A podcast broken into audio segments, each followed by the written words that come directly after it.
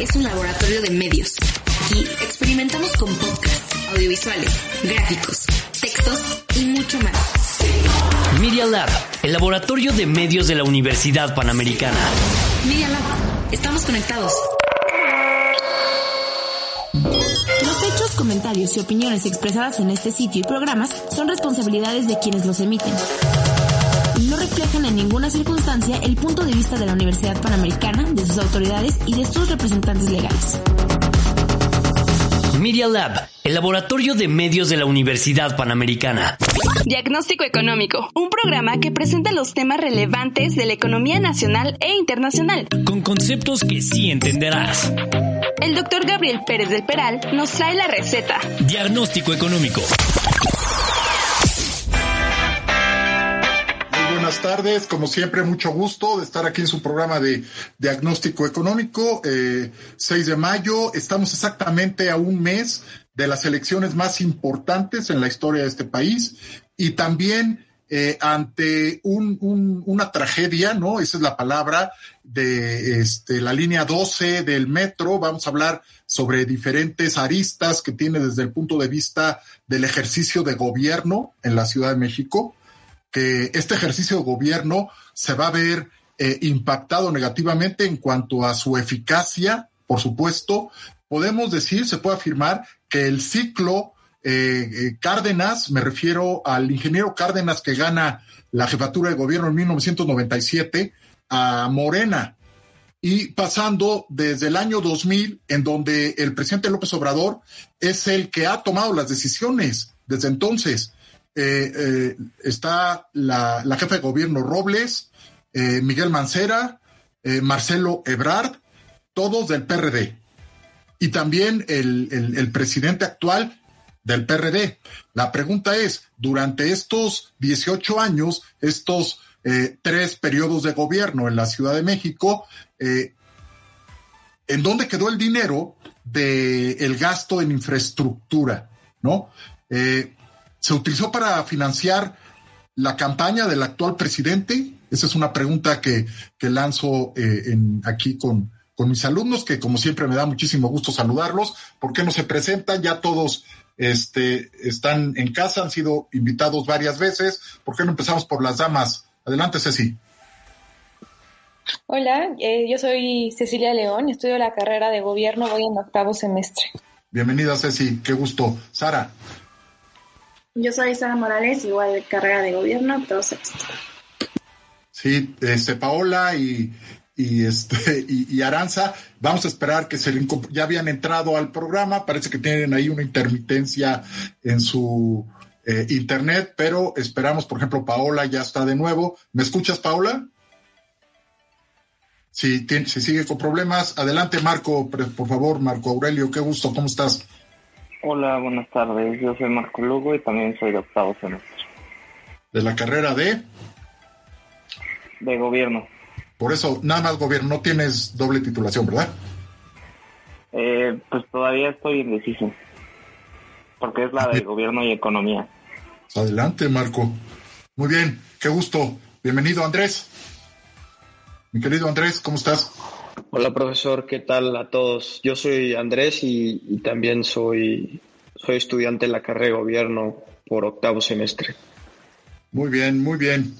Eh, Sara, la parte de el tren, el tren Maya y el aeropuerto.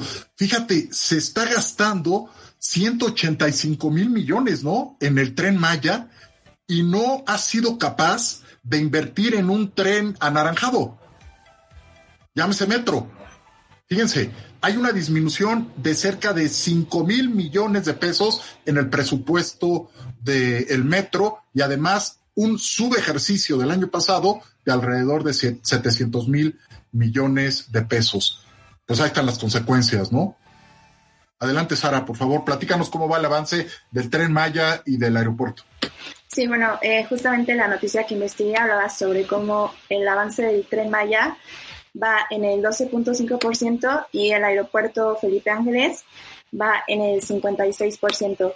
Y pues bueno, también, fue, o sea, no ha parado, fue lo único que no paró durante la pandemia y eso se reflejó también no de otra noticia que posiblemente después hablemos, que es que Tabasco es el único estado que no perdió en materia económica justamente porque es el bueno, de los más beneficiados de todos los proyectos del presidente. Pero bueno, ya van registrando avances, pero también registran aumentos en los montos de los costos totales que están teniendo. Entonces, a pesar de que se está avanzando, pues siguen aumentando el presupuesto que se le está destinando. Y justamente como dice el profesor, al contrario, la austeridad por parte del metro desde el 2018 tuvo una reducción del 23%. Entonces, son los contrastes. Terrible, ¿no? Siendo la columna vertebral del transporte urbano de, la Ciudad de México, en donde eh, pues hay una gran cantidad de este eh, narcomenudeo, Tláhuac, en donde fue el accidente, caracterizada, ¿no? Eh, esa zona por las bicicletas, ¿no? Que transportan al narcomenudeo, ¿no? Al comercio de la marihuana en Tláhuac. Entonces, es una zona muy conflictiva, una zona caracterizada por la población de los deciles de abajo del ingreso y que son los votos del actual eh, partido en el poder. Por eso les mencionaba que se dificulta la parte del ejercicio de gobierno en la Ciudad de México de aquí en adelante. Así es.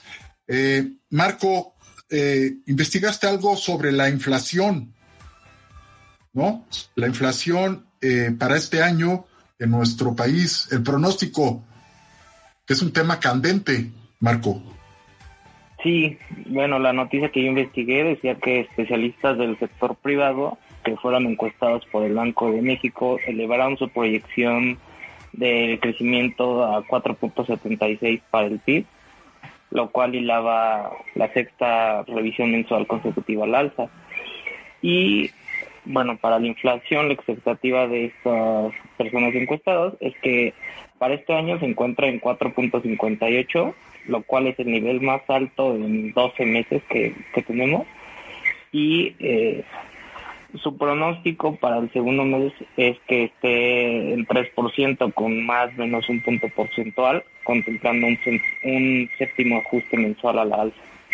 Perfecto, muy interesante. Esto nos da pie la investigación de Marco para que platiquemos sobre los pronósticos de eh, tipo de cambio, los pronósticos de tasas de interés. Miren, en Estados Unidos eh, el, apoyo que se está dando está generando crecimiento importante, pero también sobrecalentamiento de la economía con una fuerte expectativa de inflación. Esto lo vemos reflejado en las tasas de interés de largo plazo, el bono del tesoro a 10 años. Hay pronósticos de que pueda llegar al 2% este año. ¿Ok? ¿Cómo ven eh, este, estos apoyos, no?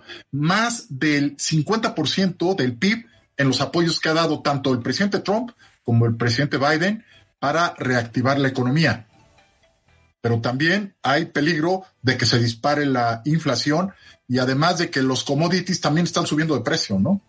¿Cómo ven esto? Sara, Marco, Andrés, lo de la, el, el mercado de bonos, Andrés las tasas de interés de largo plazo, que no estamos exentos, ¿estás de acuerdo? Aquí en México. No, y de hecho, un poco andando a lo que dice Marco, eh, la inflación en México sigue subiendo y Citibanamex en el último ejercicio que hizo volvió a subir sus predicciones, lo que nos habla de, de que México y el mexicano está sufriendo el PIB per cápita más bajo desde 2009, lo que se traduce en menos poder adquisitivo debido a, esta alza generalizada de los precios. Y bueno, pues esto obviamente es, un impacto directo a las bolsas de las familias mexicanas que, que cada vez les cuesta más dinero poder vivir. Exactamente, por lo menos 6% el índice nacional de precios al consumidor en el mes de abril, ¿no? Este, esta semana se anuncia la inflación en abril. Sí, Sara, adelante.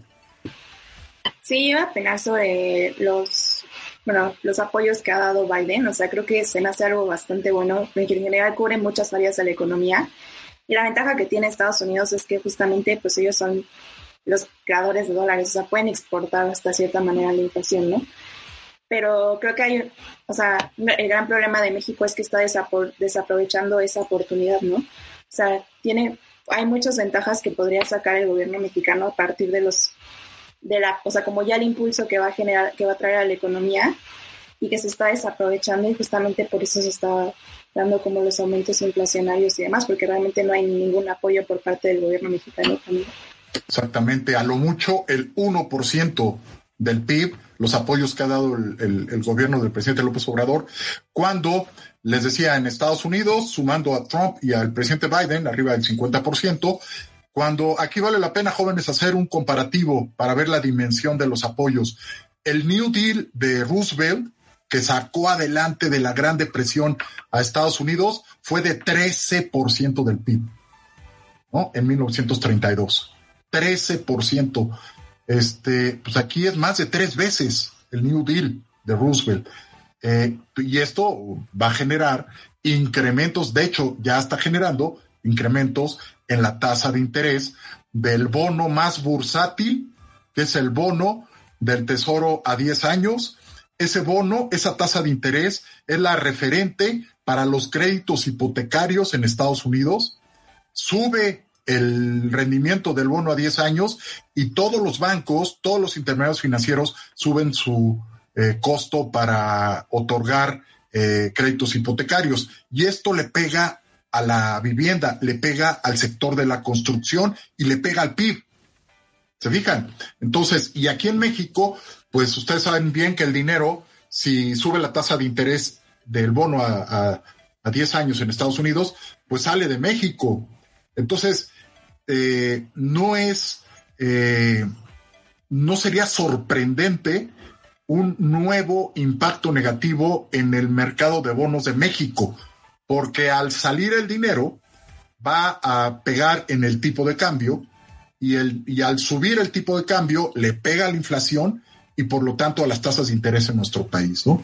Eh, ahorita la tasa de interés está en 4%. Imagínense con una economía en recesión, con presiones en el mercado de bonos. Aquí vale la pena y ustedes estarán de acuerdo que México no es Suiza.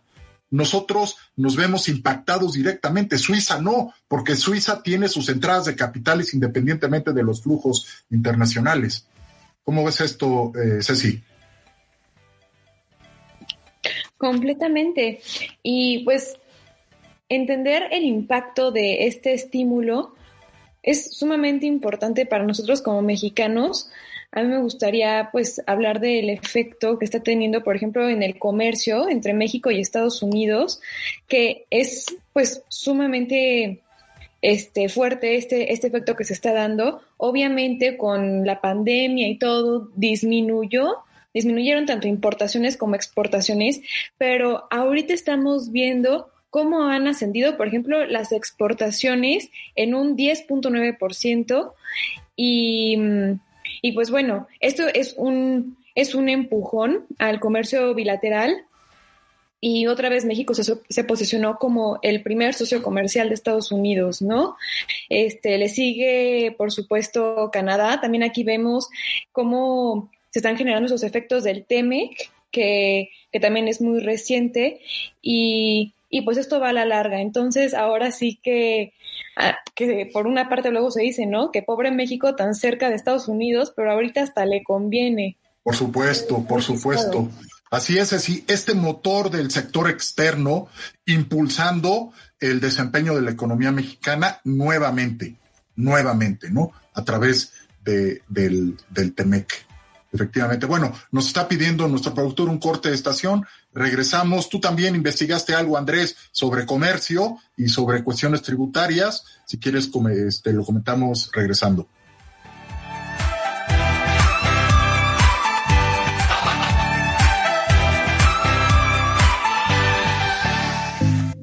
No te vayas. En solo unos minutos regresamos con el diagnóstico de la semana.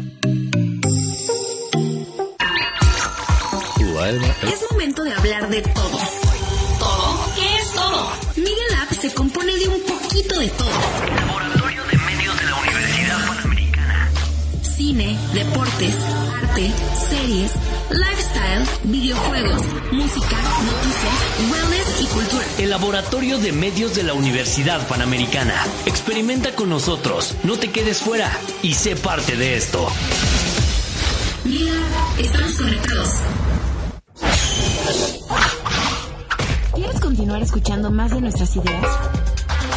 Ingresa a Spotify o Apple Podcast y búscanos como Media Lab.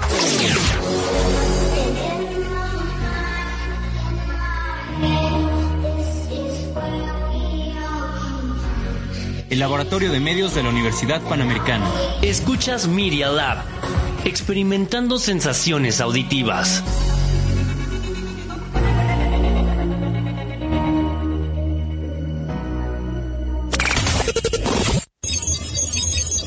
Media Lab, desarrollando ideas y medios en medialab.up.edu.mx. En Instagram y en Twitter nos puedes seguir como Media Lab-UP. Regresamos.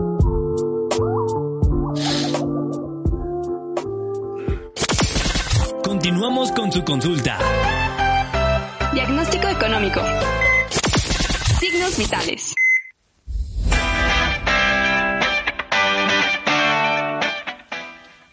Muy bien, estamos en la sección de, de signos vitales. Qué bueno que ya se reincorporó Aranza y Paola. ¿Sí me escuchas, verdad, Paola? Parece que tenía un problema ahí. Sí, profesor. Ah, muy bien. Este, lo de las remesas, Paola, si quieres este, comentar, investigaste sobre el monto de las remesas. Bueno, eh, la mayoría de ustedes eh, trae algún comentario so- sobre remesas que me gustaría escuchar. ¿Por qué no inicias, Paola? De, Sí, eh, que justamente durante sí. marzo se llegó a un nuevo máximo histórico de 4.152 millones de dólares. Y pues esto implica una recuperación económica de Estados Unidos y justo lo que hablamos de estímulos fiscales y el apoyo que están dando nos está ayudando a nosotros en México y justamente a través de las remesas. Efectivamente. Así es. Este, Sara, tú también eh, puntualizaste algunas características de estos flujos sin precedentes. Más de 40 mil, más de 41 mil millones de dólares de, remesas en el último año, ¿no? Que hemos estado recibiendo.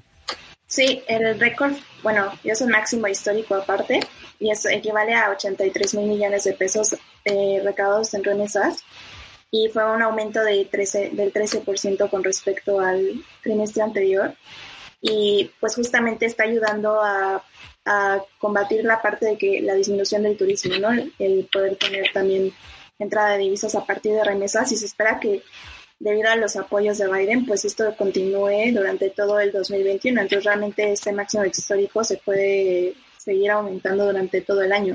Y pues Impresionante. justamente, ajá, pues justamente como lo que decíamos, o sea, hay cosas malas y cosas buenas que se pueden traer a partir de, de los estímulos de Biden, pero el problema es que, pues, ¿qué se, qué se va a hacer con, con esos estímulos? O sea, se pueden aprovechar, o las ventajas, o desaprovecharlas, como parece que va a pasar.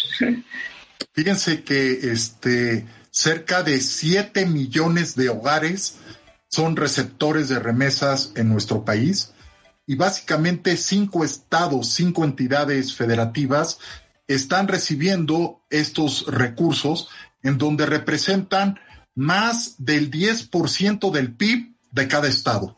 Me estoy refiriendo a Michoacán, a Guerrero, a Oaxaca, a Zacatecas y a Nayarit en donde las entradas de estas remesas, que nos están diciendo Paola y Sara, pues es más del 10% del PIB y hay estados como Guerrero que va a tener elecciones, cambio de gobernador.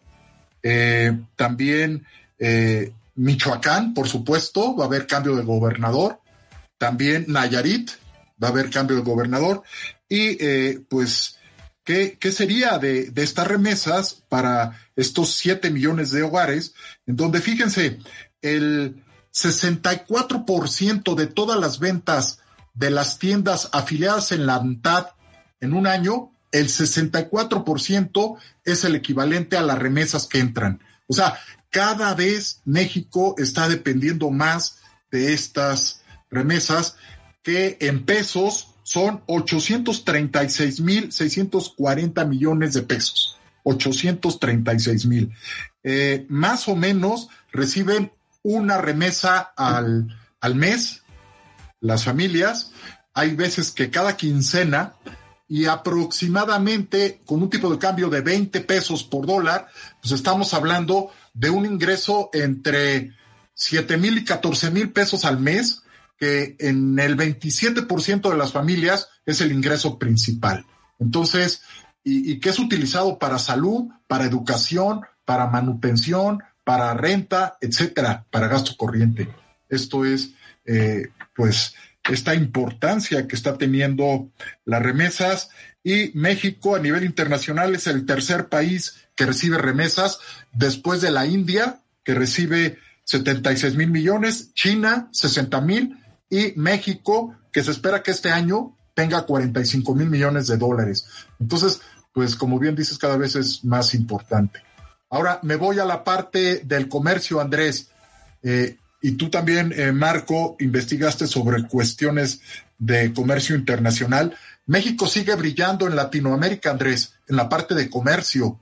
Somos una plataforma exportadora, que ya si un poco subrayaba esta virtud, ¿no? Adelante, Andrés. Sí, bueno, esta noticia eh, no se podría decir como buena, pero yo la calificaría como la menos mala porque a pesar de, toda la situación económica, México se ha logrado mantener en el top 15 de los países eh, más exportadores del mundo.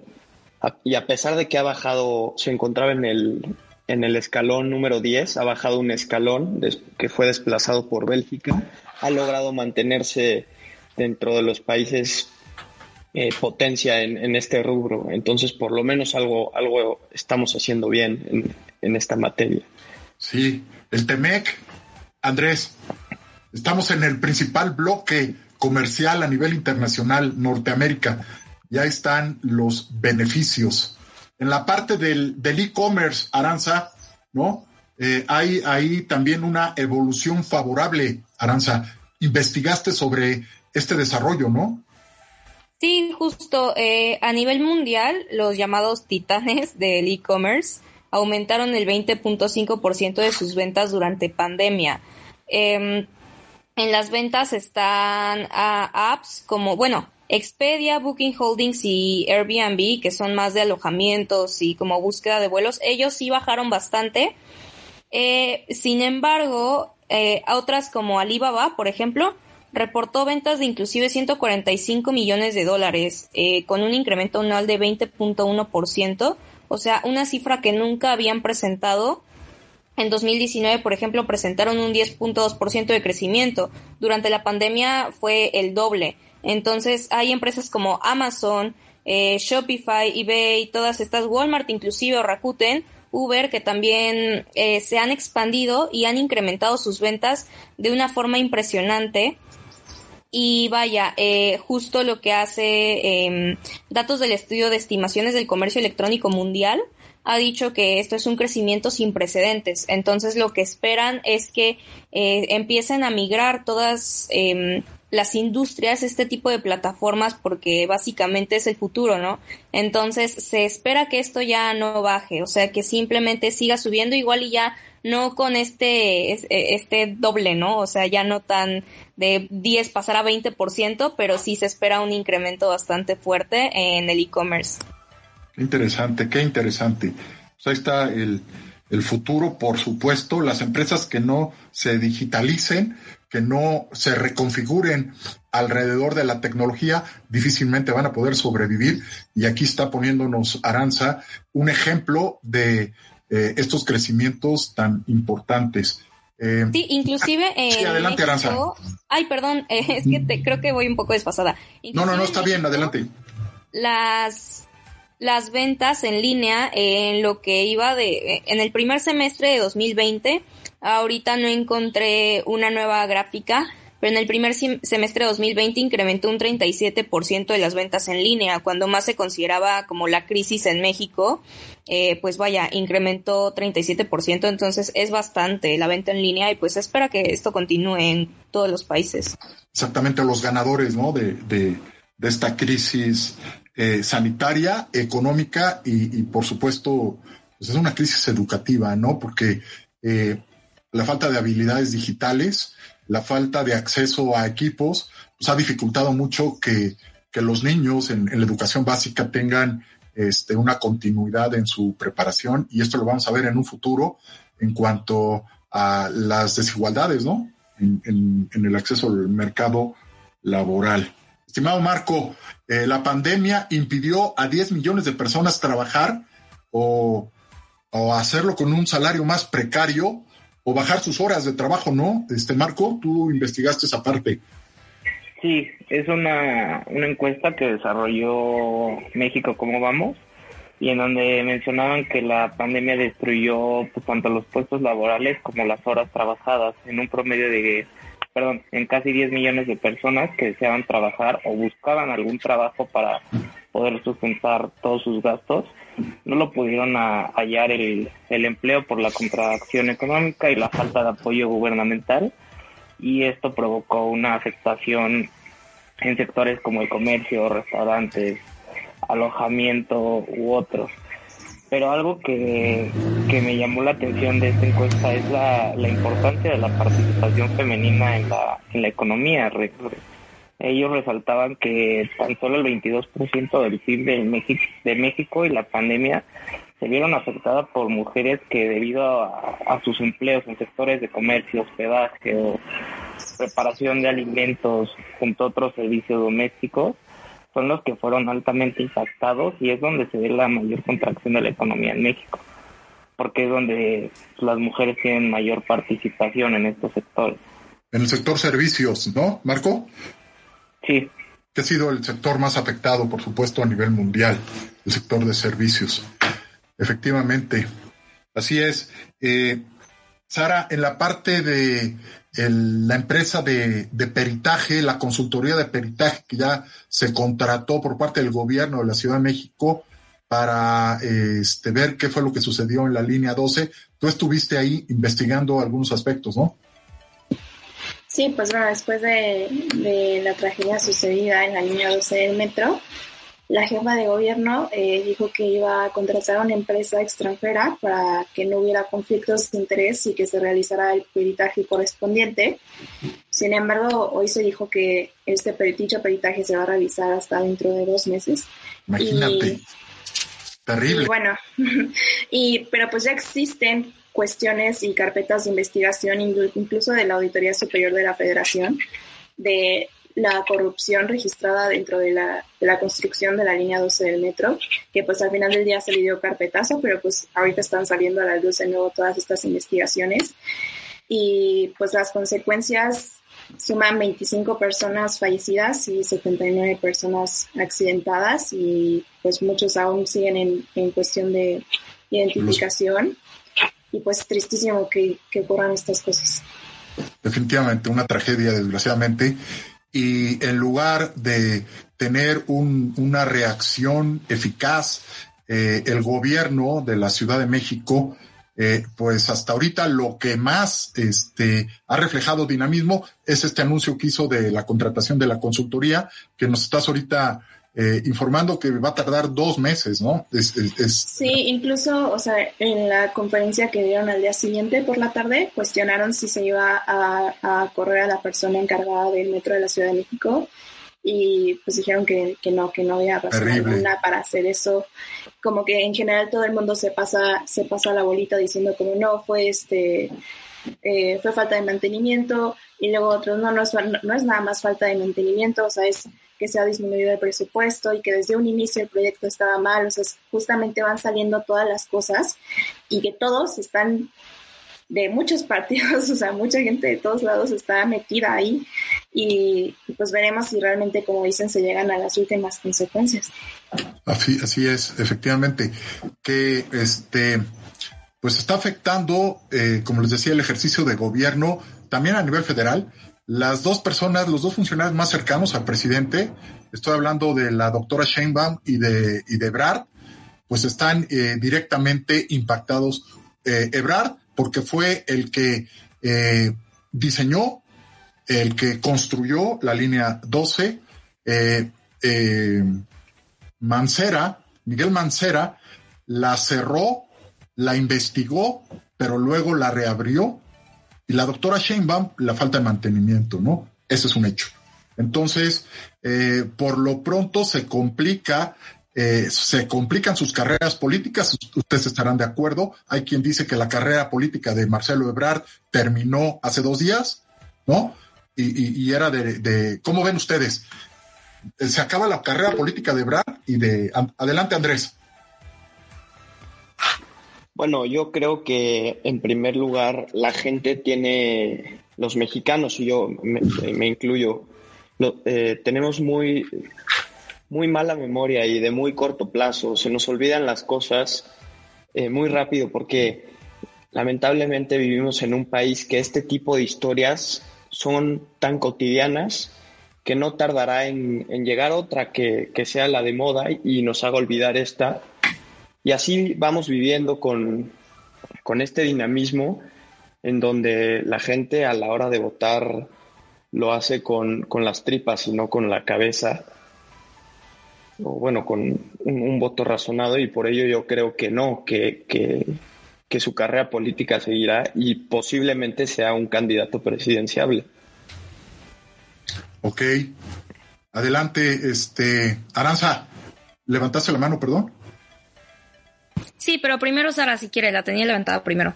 Sara y luego Aranza. Adelante, mi estimada Sara. Perdón, este, yo creo que más que nada ahorita van a hacer contención, justamente por lo que dice Andrés. O sea, creo que había subido muchísimo la popularidad de Marcelo en la cuestión de las vacunas y, y va a seguir, eso, o sea, eso va a dar para un año más completo de mañaneras y show. Este, entonces, creo que, que se buscará como fortalecer esa parte, algún acuerdo, llegar con más vacunas o algo así.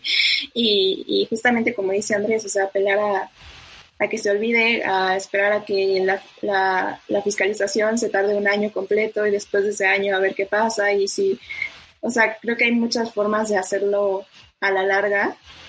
Y pues triste, pero no creo que realmente tenga algún impacto fuerte tú no estás de acuerdo en que haya terminado la carrera de Brad, políticamente hablando. No, y más por el respaldo que tiene del presidente. O sea, creo que la mañanera del, día posterior a, lo pasado, o sea, deja ver que realmente pues no hay, no hay consecuencias. Aranza. Sí, eh, un poco de la mano con lo que decía Sara, creo que el presidente es muy bueno comunicando. Eh, y creo que lo ha logrado bastante bien, ¿no? Ha trabajado lo suficiente con la ciudadanía para justo que Marcelo Ebrard sea una persona que está muy bien posicionada a pesar de que en sexenios pasados se le atacó fuertemente, ¿no? O sea, como que parece que ya se nos olvidó que ni siquiera estuvo en el país bastantes años, ¿no? Eh, parece que... dos años se fue a París, ¿no?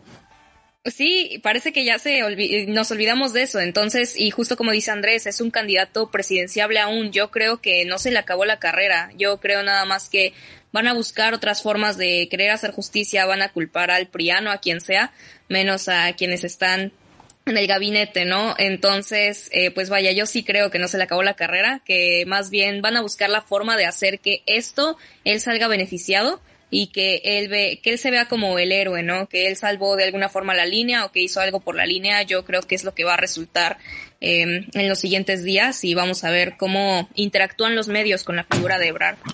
Ok, hay que, hay que recordar ah, un aspecto importante que en, en, los últimos 18 años el gobierno de la, de la Ciudad de México ha estado en manos del equipo del presidente López Obrador. ¿No? En aquel entonces el secretario de Finanzas era eh, Delgado, Mario Delgado, actual presidente de Morena, ¿no? Entonces, eh, difícilmente eh, va a poder, y de hecho no lo ha hecho, culpar a gobiernos anteriores cuando desde 1997 la izquierda, la oposición, y él concretamente desde el año 2000 ha estado pues tomando las decisiones a través de la señora Robles, ¿no? A través de, Miguel Mancera estarán de acuerdo en el PRD, y pues no se diga de, de Ebrard, ¿no? La pregunta es, estuvo dos años en París, eh, Ebrard, ¿de qué vivió, no? Esa es la, pregunta. Entonces, eh, pues está, está candente, ¿no? Este asunto, definitivamente. Bueno, muy bien. Eh, algo que quieran comentar sobre esto. Eh, la, decíamos de las de los del gasto federalizado, Ceci, que empezó muy mal este trimestre. ramo 28, ramo 33 y los convenios de colaboración, ¿no? Sí, justo hablando de disminución en el gasto y de austeridad, pues se puede ver en el gasto federalizado que en todos los ramos, que pues es lo que se destina a las entidades federativas, a excepción de Veracruz y de Durango, se vio una disminución tremenda. Esto incluye las participaciones, aportaciones, este, impresionante, pero también lo que son los recursos para protección social en salud, aún estando pues en condiciones este, sanitarias tan delicadas y y pues bueno, todo esto nos hace pensar en lo que es el pacto fiscal, bueno, en propuestas que los candidatos a gobernadores de algunos estados este, están lanzando y que ni siquiera les concierne a ellos, que no están facultados para, para hablar de este tipo de cosas, porque pues, esto es a nivel federal. Y pues aquí vemos no solamente las afectaciones económicas, sino cómo también se usa como un instrumento político, ¿no? Sí, Sí, sí, sí, esta parte de eh, la coordinación fiscal, esta parte del federalismo hacendario, pues tiene que cambiar. Ustedes ya lo hemos mencionado, ¿no? Tanto en clase como en sesiones del programa, en donde tiene que haber una reforma fiscal el próximo semestre, ¿no? Que aumente por lo menos los recursos tributarios, llámese IVA, impuesto sobre la renta, IEPS, eh, de 14.4 del PIB a por lo menos 16.4. O sea, dos puntos del PIB tiene que aumentar esta reforma fiscal que o la hace o la hace, no hay de otra, porque están muy vulnerables los eh, ingresos eh, tributarios que Aranza, parece que Aranza tuvo eh, también problemas, ¿no? Ok, o tú, Andrés, creo que investigaste algo sobre cuestiones fiscales, ¿no?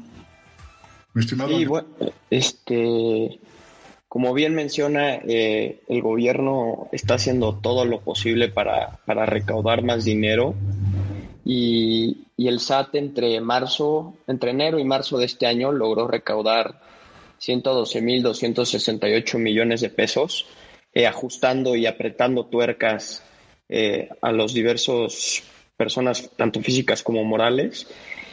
Y, otra, y otra noticia que también refleja más o menos esta línea es que en el Senado por ahí empieza a sonar que, el grupo parlamentario de Morena quiere, quiere modificar el JEPS, aumentar el, el JEPS a, las bebidas alcohólicas precisamente para, para recaudar más fondos bajo el argumento de, de una campaña de protección a los jóvenes para evitar todos estos problemas derivados de, de las adicciones al alcohol.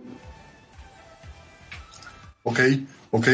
Entonces, mayor fiscalización como el motor del aumento en estos 112 mil millones ¿no? de, de, pesos, en donde pues ya estamos en el mes, en el último mes para presentar la declaración de las personas físicas hubo un mes eh, de prórroga y este y pues vamos a ver, ¿no? A finales de este mes cómo quedó este que seguramente va a aumentar estos 112 mil millones, pues porque apretaron tuercas y torcieron brazos, Andrés, para que la gente que no había pagado impuestos, pues, pues pagase. Así es. Oye, Paula, sí me escuchas, ¿verdad, Paula?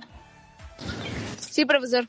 Oye, las brechas educativas y las brechas raciales en Estados Unidos, ahí es un tema que tú investigaste, ¿no? Sobre este los efectos de la pandemia, Paula. Sí, justamente este aspecto de que está abriendo otra vez la economía, pero esa es una perspectiva que están viendo desde un como alto nivel, por así decirlo. Y lo que decía esta noticia era que tenemos que ponernos a un nivel de calle, por así decirlo también. Y hay un informe que dice que el 36% de los padres hispanos y negros que no trabajan están en suma pobreza. Entonces es un riesgo muy grande que muchos no están viendo porque se están dando la finta de que ya están recuperándose un poco. Pero las brechas raciales y de educación están, están poniendo en peligro este crecimiento económico. Sí, muy interesante. Eh, y, en las declaraciones que ha hecho el presidente Biden, concretamente en su comparecencia en, el Congreso, pues anunció el, el, más reciente apoyo de 1.8 billones de dólares específicamente para educación, para fortalecer eh, infraestructura de las familias menos favorecidas en Estados Unidos. Eso es, está atrás de lo que está diciendo Paola. Y eh, pues estamos viendo que el presidente Biden quiere de alguna forma modificar el pacto social, ¿no? Este, pacto social que se está dando en Estados Unidos en donde pues, ha impactado a muchas familias, ¿no? En forma negativa. Bueno, vamos a hacer un corte de estación que nos pide nuestro productor y si gustan, regresamos, Ceci, con lo de la patente de las vacunas, ¿no? Que se está pidiendo que se acabe la patente. Regresamos en unos segundos a su programa de diagnóstico económico.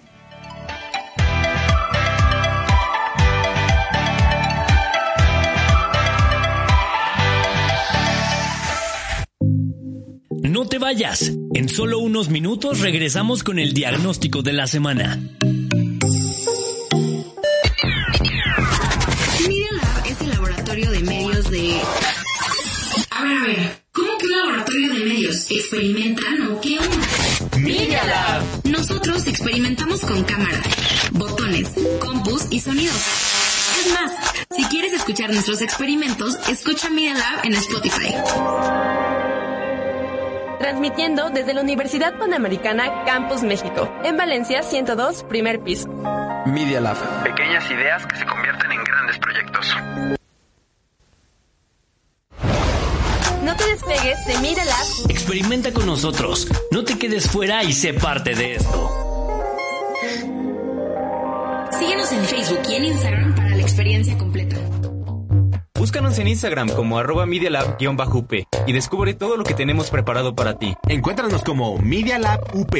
Media Lab. Pequeñas ideas que se convierten en grandes proyectos. Media Lab también tiene redes sociales. En Twitter y en Instagram nos sigues como Media Lab-UP. Y en Facebook, si quieres seguir nuestra transmisión, nos encuentras como Media Lab. No olvides entrar, seguirnos y darnos like. Continuamos con su consulta. Diagnóstico económico. Radiografía económica.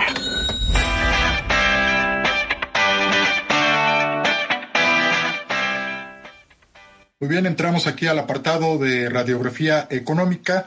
El día de hoy en la mañana, Pfizer anunció que él, que este laboratorio no va a ceder su patente, sus patentes, no va a renunciar a sus patentes. Eh, Ceci, eh, tú investigaste sobre este aspecto que están pidiendo que se renuncia a las patentes, ¿no? Para que tenga más cobertura las vacunas. Sí, ahora que vimos pues la alza de casos de, de, la India, pues este, este tema de que la desigualdad se percibe con la pandemia ha pues resaltado la desigualdad en, en, el mundo, pues es evidente. Si uno ve cómo, cómo va el proceso de vacunación por regiones, podemos ver que Norteamérica es la que más vacuna, en donde más vacunas se han aplicado, siguiendo por la Unión Europea y por Europa. Y al final, por supuesto, los países del África subsahariana, este, los países asiáticos. Y ahora con todo esto que está pasando en la India, pues obviamente uno, uno puede pensar, bueno, que ya se liberen las patentes, porque esto es urgente y, y sabemos que el tema de la pandemia no se va a resolver regionalmente, sino que es una cuestión que afecta a todo el mundo. Joe Biden ya está hablando de apoyar la liberación de las patentes, pero por otro lado se habla de estos incentivos para la investigación y que por otro lado puede generar un efecto eh, pues no deseado para, para las farmacéuticas en el tema de los costos y de los incentivos a la investigación. Bueno, así está la, situación. Eh, el sur de Asia Ahora, eh, lo que estás haciendo referencia de la India es el eh, centro, es el ojo del huracán de la pandemia, así como lo fue eh, Europa en su momento, ¿no? Entonces, pues vemos cómo se está moviendo, ¿no? Este ojo del huracán y es una tragedia lo que está viviendo en, en, la India. Pero si tomamos, aquí vale la pena subrayar una cuestión, estimados alumnos. Eh, si tomamos eh, el porcentaje del número de fallecidos por millón de habitantes, México está en este momento igual que la India en porcentaje. O sea, la India ha subido, nosotros hemos disminuido y estamos ahorita igual. Adelante, Sara.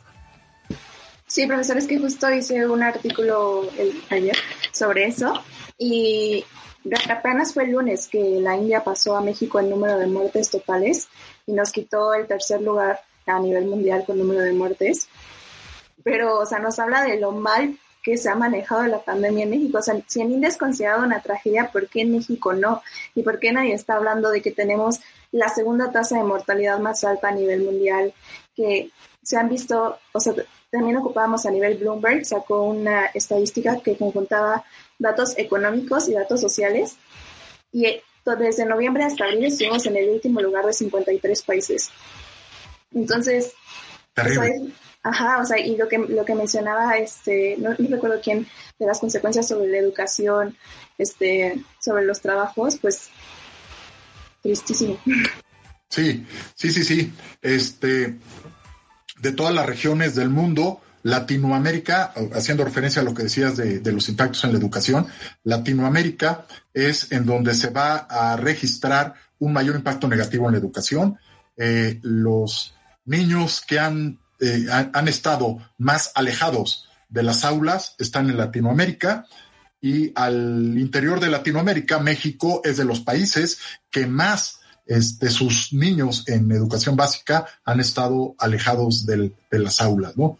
Eh, eh, es otra crisis, la crisis educativa, la crisis sanitaria y pues la crisis eh, económica, definitivamente.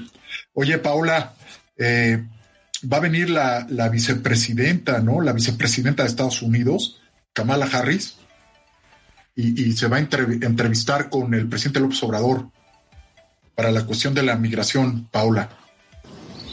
Sí, justamente viene a tratar temas de migración y propuestas para enfrentar este fenómeno migratorio. Y una de las como propuestas que estaba diciendo el presidente es reconstruir los programas de Sembrando Vida y Jóvenes Construyendo el Futuro, que se amplíen a países de Centroamérica. Pero creo que esta necesidad de que la vicepresidenta tenga que visitar estos países para establecer planes económicos y ver qué, qué, programas se pueden implementar, no va, no va a hacer mucha diferencia mientras que el dólar tenga, siga teniendo esta atracción y haya falta de empleo y haya sobrepoblación. Entonces, el esfuerzo, pues no, no, no, no, no va a ser suficiente para que dejen de entrar a Estados Unidos. Pues sí, los incentivos, acuérdense que todo es a través de incentivos. Eh, hace rato que hablábamos de las remesas, eh, me faltó comentarles que el ingreso promedio de nuestros conacionales en Estados Unidos es de 2.600 dólares mensuales. 2.600 dólares mensuales. Y es lo que estás diciendo, Paula. Este eh, incentivo eh, salarial, este incentivo de ingresos, pues es el polo de atracción de, de las corrientes migratorias. Aquí vale la pena mencionar que no más del 20% de lo que ganan nuestros paisanos en Estados Unidos es lo que envían de remesas. El 80% lo gastan en Estados Unidos. Y aquí nada más mandan el 20%. Entonces, pues ahí está eh, este, este fuerte incentivo. Así es. Eh, tú te metiste, eh, Andrés, a la, parte de la encuesta de Citibanamex, ¿no? De esta encuesta, ¿no nos quieres hacer algunos comentarios de la encuesta de los principales este, pasillos financieros que hace Citibanamex? Sí, bueno, la, última encuesta que hizo Citibanamex eh, elevó la expectativa de crecimiento de México de 4.7 a 4.9 pero no, no, hay que olvidar que esto no es suficiente para ahora sí que ponernos a la par de lo que, de lo que disminuyó ¿no? el, PIB nacional Entonces, bueno, es, es, es bueno porque, porque vamos a, aminorando esta brecha que la pandemia ha traído al país, pero no es lo suficientemente bueno para, para recuperarnos. Y como bien lo mencionamos al principio del programa, pues este también va a tardar más de dos años en recuperar lo que, todo lo que habíamos crecido en años anteriores. Entonces esto nos pone en un, en un panorama económico bastante complicado, eh, pues agregando todo esto que ya se mencionó, la falta de apoyos fiscales, em, la, el, el récord de remesas, todo, todo esto son indicadores que, que lo estamos haciendo bastante mal en materia económica las incongruencias de la política económica, efectivamente, la presión inflacionaria, ¿no? Arriba de 6% eh, la inflación eh, en abril, en términos eh, anuales, y, bueno, la caída, ¿no? De, de la economía. Siempre hay que compararnos con el PIB de cuando empezó este gobierno, ¿no? Con el PIB de diciembre del 2018, ya lo mencionaban ustedes, en 2019 fue un ligero crecimiento de 0.3, es casi igual el PIB, y siempre hacer, como bien dice Andrés, el comparativo con el PIB prepandemia, y, y pues nos falta mucho, ¿no? Por lo menos la caída del 8% del año pasado, eh, y ahora con este crecimiento de cerca del 5%, y ante pues amagos de aumento en la tasa de interés. Fíjense qué curioso lo que está pasando en Estados Unidos. Eh, la secretaria del Tesoro, ¿no? Que fue la eh, que tomaba las decisiones de política monetaria con el presidente eh, Obama, está diciendo que hay que subir la tasa de interés, le está diciendo a, Jerome Powell. Y, no, se, no se ha molestado el, el señor Jerome Powell porque pues tiene mucha razón, ¿no? La señora este, Janet Yellen ante lo que ya habíamos dicho ¿no? al inicio del programa, presiones inflacionarias, presiones en la, tasa de interés. Fíjense, eh, la tasa de interés de, largo plazo, la de, la de 10 años, es determinante para ver cómo se va a comportar el PIB en un futuro. De hecho, esa tasa refleja presiones en la inflación y la expectativa que tenía, que tienen los agentes económicos del crecimiento, que es un poco lo que menciona Andrés de las expectativas de crecimiento según la encuesta Citibanamex aquí en México. Entonces, se descuenta en la tasa de interés de largo plazo qué piensan los agentes económicos para el desempeño y para este el, empleo, ¿no? Que también eh, hacían referencia en sus investigaciones. Efectivamente. Bueno, por un lado, Sara, este, hay un, en, la parte de los grandes problemas, fíjense, no se menciona la inseguridad en el país, no se menciona eh, todos los, eh, los días, los este, asesinatos, los homicidios que está dándose en, este gobierno, que eh, este incremento es el mayor en los últimos sexenios. Hay un déficit de policía, Sara, en el país. Sí, se me hizo súper interesante esta noticia porque el mínimo a nivel internacional es que existan 1.8 policías por cada mil habitantes. Y en México el promedio es de .96, eso es prácticamente la mitad. No, bueno. Entonces, si ni siquiera se tiene la mínima cantidad de policías para cubrir, según estándares internacionales, que aparte es el mínimo a nivel internacional, si no se cumple con eso y es una acción muy concreta, o sea, es contratar y capacitar más policías, eso podría tener un impacto muy fuerte en la reducción de la, de la inseguridad y sin embargo pues no se está haciendo absolutamente nada. O sea, es, o sea, es increíble que realmente no se cumpla ni siquiera con esto. Así es, y pues están bien este, identificadas, ¿no? Las regiones, los estados con menos policías. El único que lo cumple es la Ciudad de México. La Ciudad de México, exacto, y las otros, los otros estados, ¿no? en los que hacía referencia son este eh, Sonora, Baja California, Coahuila y Querétaro. Exactamente. Entonces, importante y no se está haciendo nada al respecto sobre este punto. Oigan, muy bien. Pues este ya se está acabando el tiempo de este de este programa. Yo les agradezco mucho. Eh, muy interesantes todas eh, sus investigaciones, todos los comentarios enriquecen mucho el programa y las noticias que investigan pues son noticias que mueven los mercados, que han movido los mercados en las últimas horas y, y en los últimos días. Muy bien, este, excelente. Y pues yo me despido eh, de la audiencia y los espero para el próximo programa, el próximo jueves a las 13 horas, en su programa de diagnóstico económico. Muchas gracias.